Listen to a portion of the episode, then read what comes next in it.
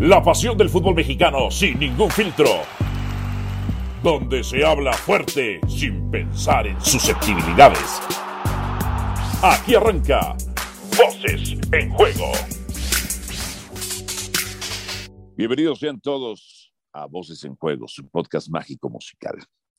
La semana pasada aposté que si la América no ganaba a Pumas, es más, que si quedaba eliminado contra Pumas, un equipo inferior que no tiene nivel de primera división y que lo único que busca es ganarle siempre a su padre América, porque ya Pumas ya cumplió con el torneo. Pumas ya cumplió su torneo, ganarle al América. Y hasta ahí llegó. No va a pasar nada más con los Pumas. No van a ser campeones, no obtendrán el título. Pero aposté que si América quedaba eliminado me quitaría la barba. La barba, no el bigote. Así que me quitaré la barba en estos días. Ya les estaré mandando, ya les estaré mandando el video a todos ustedes.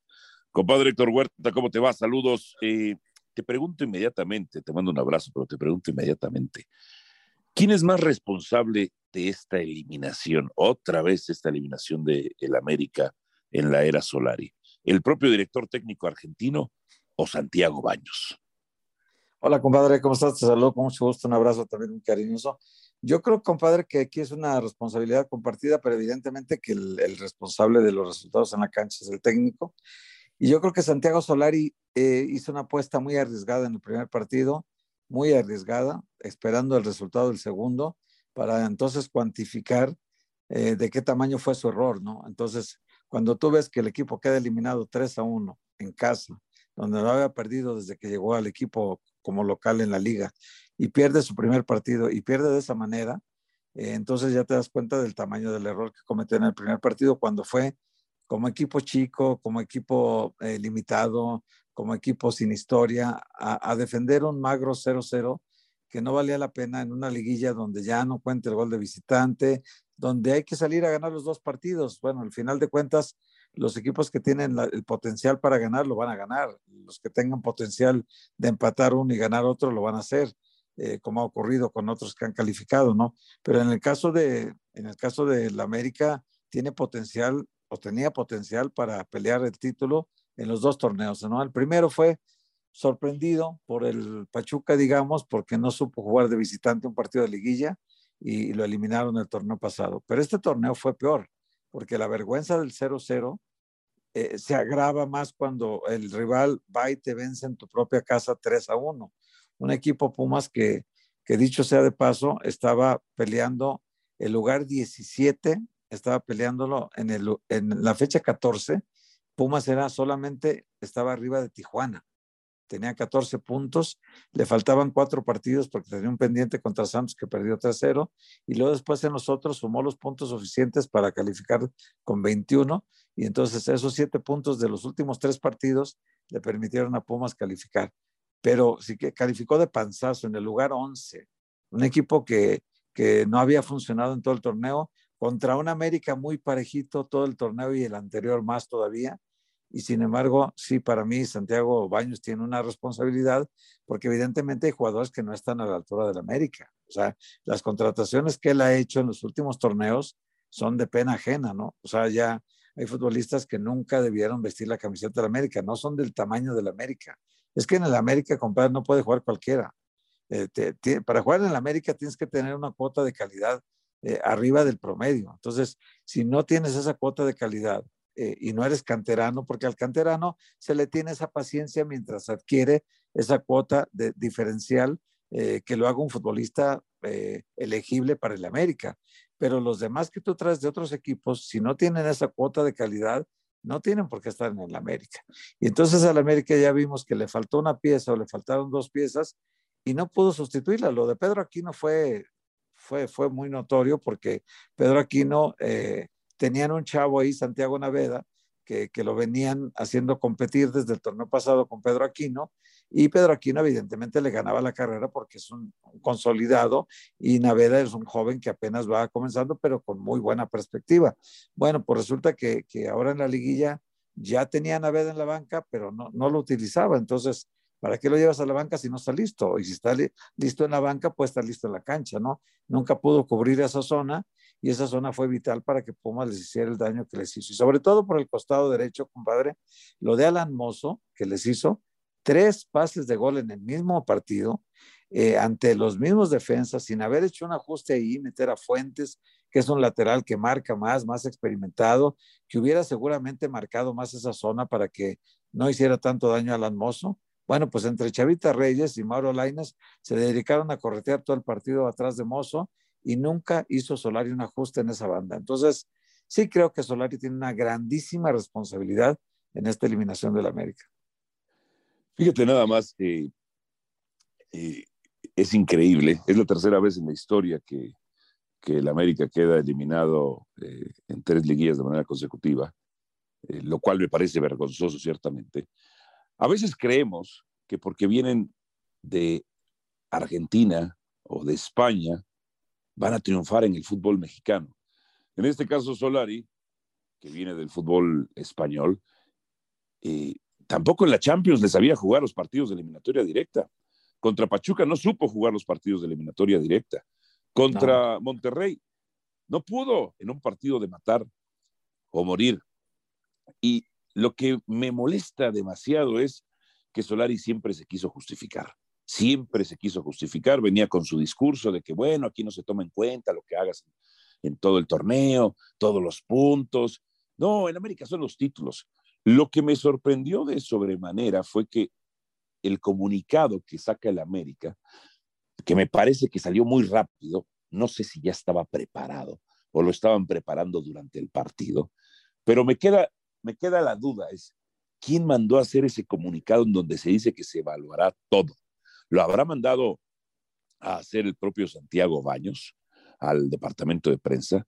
¿O habrá venido la orden de más arriba en donde se va a evaluar, evaluar incluso, incluso al propio, al propio Santiago Baños? Eso me queda la duda. ¿Quién habrá mandado a hacer ese comunicado, compadre? Pues si salió de la oficina del dueño, evidentemente que se preocupe Santiago Baños. Si salió de Santiago Baños, que se preocupe Santiago Solari. Creo que está, la ecuación está como para entenderla así. Si salió de la oficina del, dueño de la América, evidentemente que es, descarga es un mensaje directito a toda la institución, desde el presidente deportivo hasta el utilero. Así es un mensaje de que aquí vamos a hacer algo, no, no, no se va a quedar así. Y si salió de parte de la oficina de baños, que él, lo pidió que se publicara así, eh, es un mensaje directo a los jugadores y al entrenador. Ahora también eh, hay que investigar ahí en el América también más cosas, ¿no? sé eh, ¿Por qué se adquieren estos jugadores? ¿A través de quién? ¿Quién participa ahí en las, en las operaciones? ¿Con qué promotor se hacen? ¿Por qué se trae ese nivel de jugadores? el caso de Fidalgo, por ejemplo, que está todavía eh, este semestre a prueba y ahora tienen que decidir si lo compran o no, o me parece que ya en el semestre este iban a ser efectiva la opción de compra, si está para el fútbol mexicano, si va a dar ese nivel para el América, porque a mí me parece que, que ahora en la liguilla quedó demostrado que la generación de fútbol tenía que pasar por Fidalgo y no pasó por ahí, ¿no?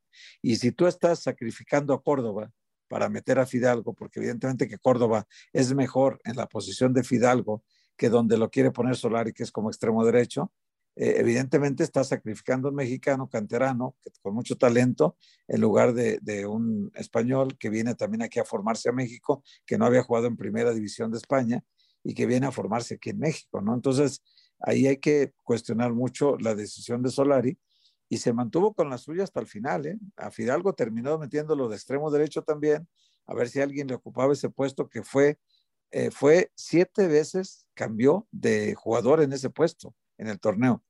Sácale cuentas, ¿verdad, compadre? Que siete elementos participaron, desde Leo Suárez, que se lesionó, Renato Ibarra, que se lesionó, pasando por Roger Martínez, pasando por, por el mismo eh, Córdoba, ahora por Fidalgo, por Miguel Ayun, que lo hizo en el partido de ida, y, y, todavía probaron ahí a Benedetti también. Entonces, siete jugadores buscando que alguien de ellos, siete, se consolidar en esa posición y no lo logró nunca Solari.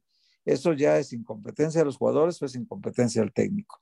Entonces ahí es donde te digo que la, la, evaluación de Solari va a ser reprobatoria porque en el América no le gusta perder eh, liguillas y menos le gusta perder títulos. Y acuérdate que en el semestre perdió el título de la CONCACAF contra el Monterrey. Y además lo perdió 1-0 y con una decisión muy, muy cuestionable de, al final del árbitro y todo lo que tú quieras, pero, pero ese día el América tampoco entregó ese ADN que debe tener el América en una final para pelear el título, ¿no? Esa determinación, esa, ese, esa estatura de equipo grande, ¿no? Tampoco la demostró en el, partido contra Monterrey que pierde 1-0. Y en las liguillas ser eliminado en cuartos de final es, es, es indecoroso para el América. Me pasaba una fuente, me pasaba una fuente de información y me puse a, a revisar, compadre, eh, cómo estaba el tema de los promotores en Cuapa. Y viendo algunas notas periodísticas y más lo que me pasaba mi fuente, hay un nombre que se llama Nazareno Marcoyese. Nazareno Marcoyese. Se trata de un abogado argentino, hasta donde sé yo, que todas las contrataciones, al menos todas las contrataciones de los extranjeros, pasan por él. Que un día se conoció con John de Luisa, cuando era presidente de la América, se cayeron muy bien, eh, la misma relación quedó con Baños y todas las contrataciones de los extranjeros pasan, según lo que me dicen mis fuentes y lo que estoy revisando en la prensa, por Nazareno Marcolles, este abogado argentino que vive en la Ciudad de México. No sé qué más sepas tú, compadre. Y este es la, primera noticia que tengo de esto, compadre, pero este eh, eh, no, no, no lo ubico yo entre los promotores que están en, enraizados en el fútbol mexicano. No lo, no, y mira que he hecho un estudio de ellos. Tengo aquí una carpeta de información de todas las, todas las agencias de promotoría que trabajan con, con los equipos mexicanos y no aparece este Marcoyese. No aparece. Nazareno Marcoyese, dices tú, argentino, ¿no? Sí. Entonces, pues eh, imagínate si no aparece ni en Transfer Market, que, que ahí es donde, donde todos buscan su, promoción, ¿no? Eh, no está tampoco ahí, entonces eh, algo suena mal ahí, ¿no? Suena, suena bastante. Tú dijeras Bragarnik, tú dijeras Uriel Pérez, que se ha mencionado mucho de ellos, pero bueno, este hombre, estoy descubriéndolo ahorita, que tiene Aquí está, mira, aparece en Transfer Market recientemente registrado y tiene solamente dos jugadores, compadre. Ok. Tiene a Ignacio Piatti, eh, medio ofensivo, eh, es argentino-italiano. Eh, tiene, él debe de jugar en Racing ahora y está evaluado en 475 mil euros. Y tiene a Cristian Insaurralde, que ya estuvo en México, ¿no? y estuvo en el América, si no me falla la memoria, ¿no? O esto, eh, aparentemente Cristian Insaurralde aparece aquí como jugador del, parece el Necaxa, este equipo ahorita te digo cuál es, y está evaluado en 225 mil euros también. Es un, es un, en Atlético Unión juega. Es, el escudo es muy parecido al Necaxa. Atlético Unión y en pequeño parece el Necaxa. Eh, este equipo tiene, por cierto, un, un balance financiero de, de, déficit de 640 mil euros, este Atlético Unión de Argentina. Bueno, pues sí aparece en Transfer Market registrado este promotor que, que mencionas tú, Nazareno Marcoyese, eh, y, y, tiene solamente representando a dos jugadores. Entonces, eh, no vaya a ser como el que estaba en, en, Tigres, compadre, con Miguel Ángel Garza, que es un, es un promotor que hacía todas las operaciones de Tigres.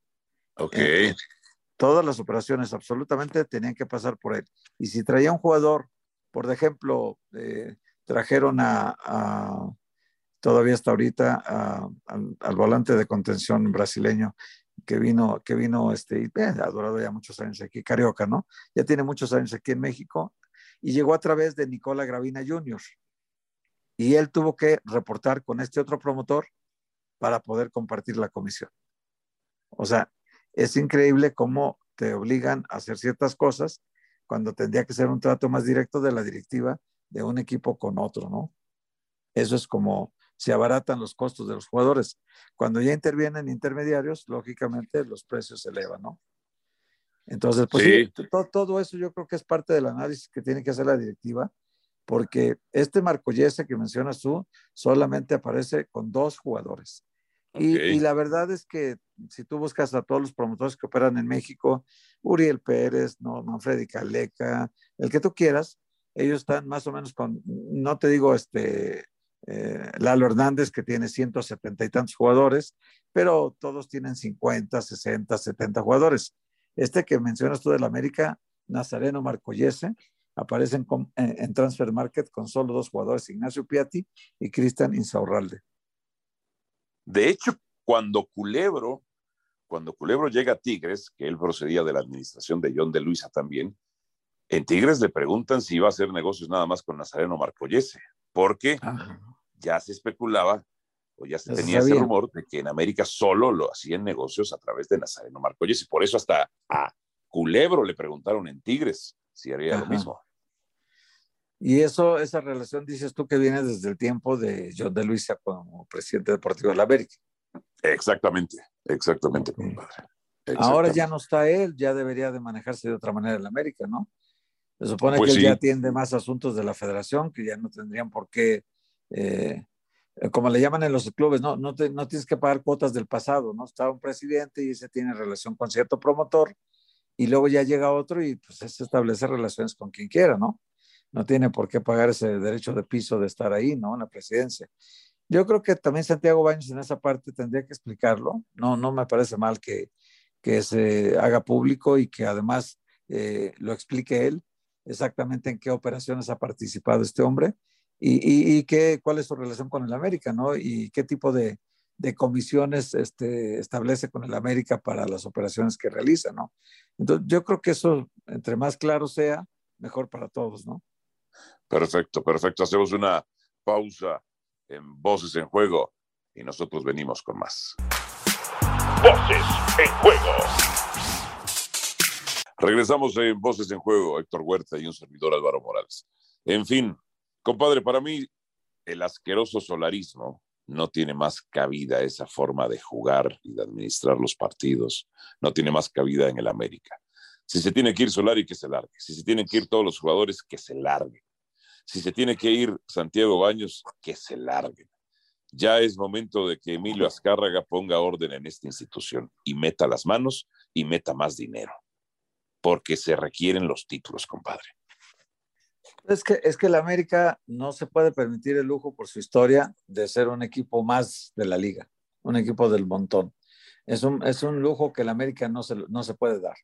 El América es un equipo, bien lo dices tú, que con la masa de afición que tiene, con su historia, ser el más ganador de títulos, no solamente en México, sino también en su zona geográfica, que es la CONCACAF, que es además el que tiene más títulos de Copa, más ahí está metido entre los campeones de campeones.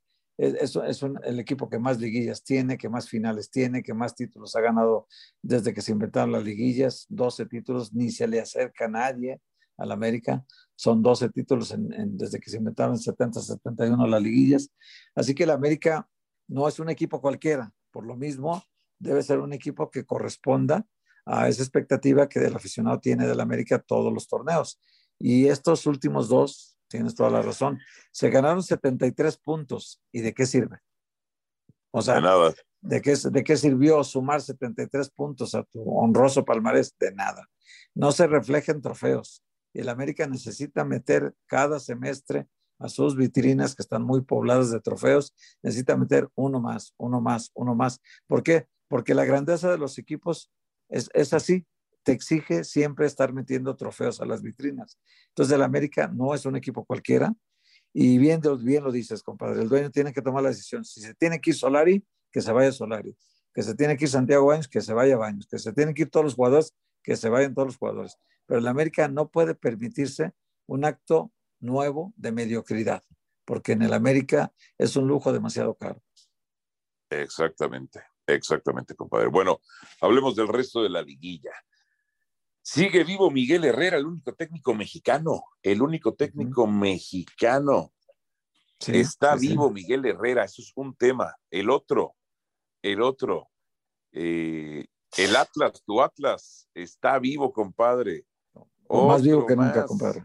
León, por supuesto, pero los que andan ensoberbecidos, compadre, y hasta aquí ya llegaron, ya llegaron, son los pumitas, los cachuncitos.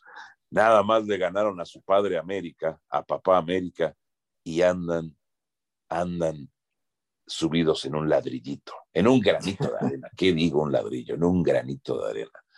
Estos cachuncitos, sí, los mismos que saludan con un, que hacen un saludo fascista cuando entonan su himno, porque es un saludo fascista. Eh, estos cachuncitos ya cumplieron, porque para ellos lo importante es ganarle al América. No van a ganar el título, compadre. ¿O tú difieres?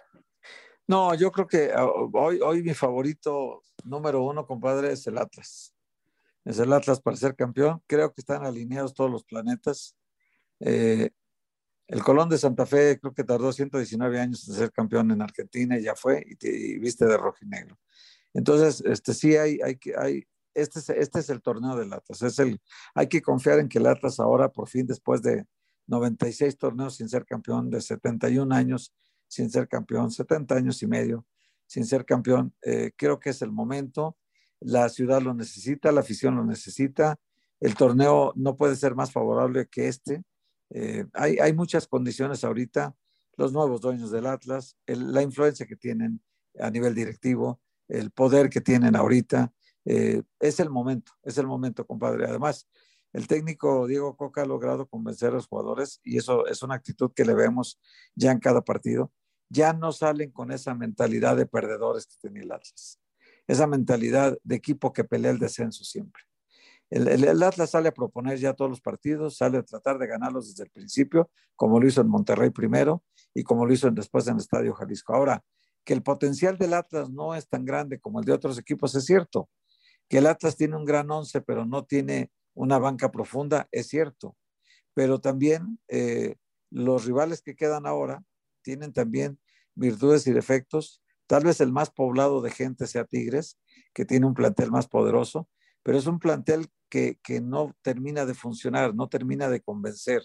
Es una defensiva que te puede hacer un papelón en Torreón, como te puede hacer un gran partido en, la vuelta, en el regreso, donde prácticamente Nahuel Guzmán no tuvo mucho trabajo. Si te fijas, lo que generó Santos en el primer partido y lo que generó Santos de peligro de gol en el segundo fue muy diferente.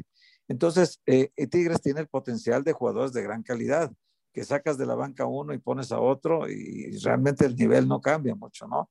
Eh, tienes a, Tobán en la banca, tienes a, no sé, de repente puedes tener a Carlos González, que en otro equipo sería titular, Tobán sería titular en Francia y en varios equipos de Europa. Entonces tienes a Guiñac también, tienes a, al Diente López, el campeón goleador de la liga, que ahora no anduvo bien, pero, pero no dejó de hacer este, una buena cantidad de goles en el torneo. Entonces, sí tiene un plantel poderoso Tigres, se enfrenta a León, que también a la vez tiene un plantel que había sido para mí muy, muy mal aprovechado por el técnico, porque Holland eh, ya pagó el derecho de piso al, llegar a México a disputar una final y perder el campeón de campeones contra Cruz Azul al inicio de este semestre. Partido disputado en, Los Ángeles. Ahí perdió 2 a 1 con dos goles de Jonathan. Poca gente se acuerda de ese partido, pero ahí perdió Holland su primer partido de, de título ahí disputó un campeonato y lo perdió. Y después es increíble que teniendo un jugador que ayer lo vimos con Orbeño, un centro delantero más peligroso que él en el equipo no tiene. Y sin embargo era su tercer centro delantero. O sea, agotabas a Gigliotti, primero a Víctor Dávila, que no mete goles ni al arco iris, y luego a Gigliotti, que lo mismo. Y luego tenías a Santiago Baños, que había metido 17 goles el último año con Puebla, y no lo mete, lo tiene como tercer suplente ahí en la banca. Entonces, Ayer lo pone de titular, se nota una diferencia muy grande porque sabe jugar al fútbol, es un, es un muchacho que ha aprendido mucho y que eh, la verdad que es un peligro de gol permanente, lo mismo de cabeza, de zurda, de derecha. Eh, es un jugador muy peligroso en el área y que no puedes prescindir de él.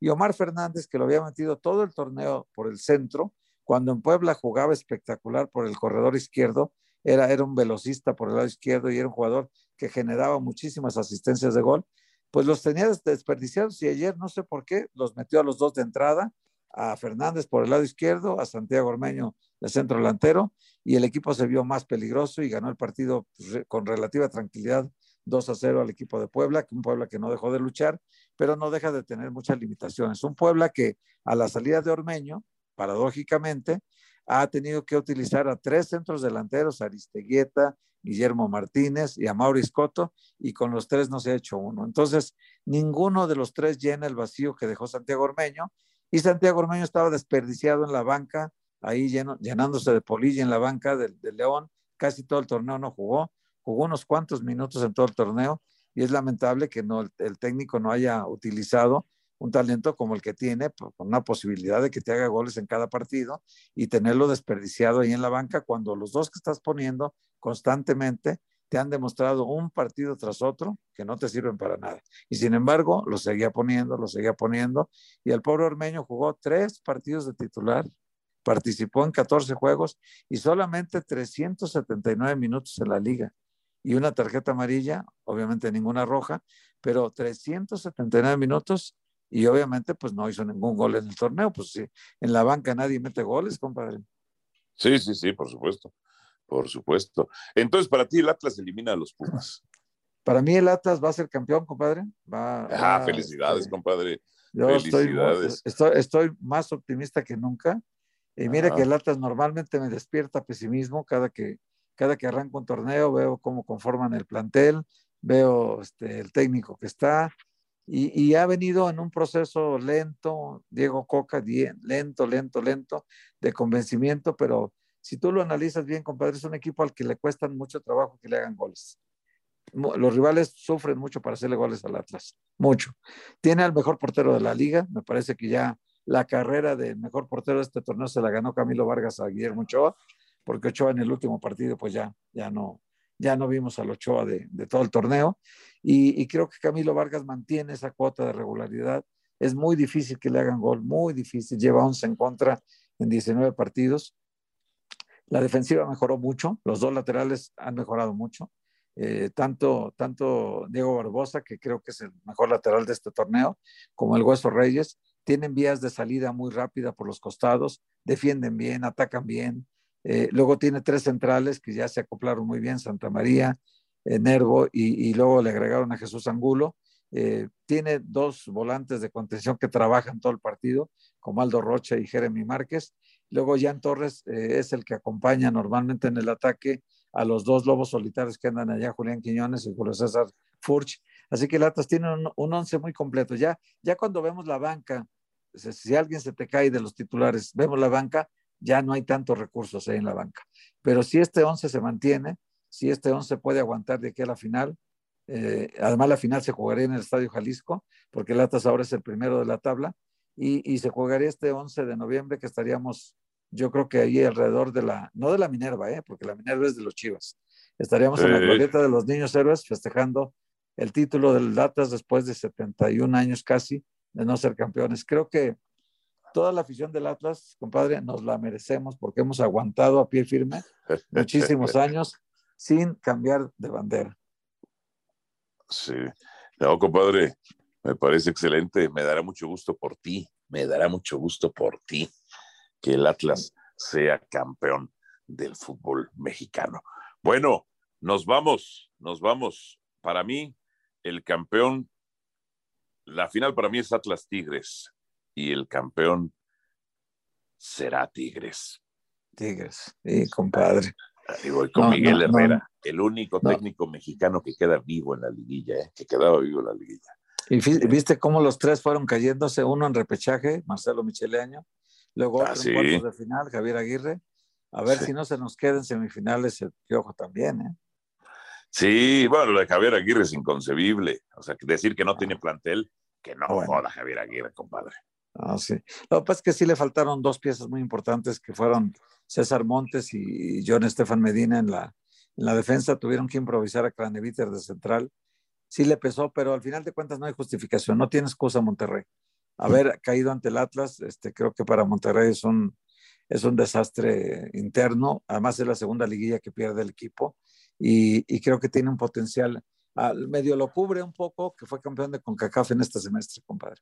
Pero fuera de eso, hubiera sido un año malo para Monterrey. Perfecto. Pues ha sido todo un verdadero placer estar contigo, compadre, aquí en Voces en Juego. Te mando un abrazo. Igualmente, compadre, un abrazo y un gusto estar aquí en Voces en Juego. Saludos. Nos escuchamos la próxima semana y ahí les mandaré imágenes y video de cómo me quito la barba, la barba, no el bigote. Saludos, chao, chao. Aquí termina Voces en Juego. Nos escuchamos de nuevo para repartir más verdades del fútbol mexicano.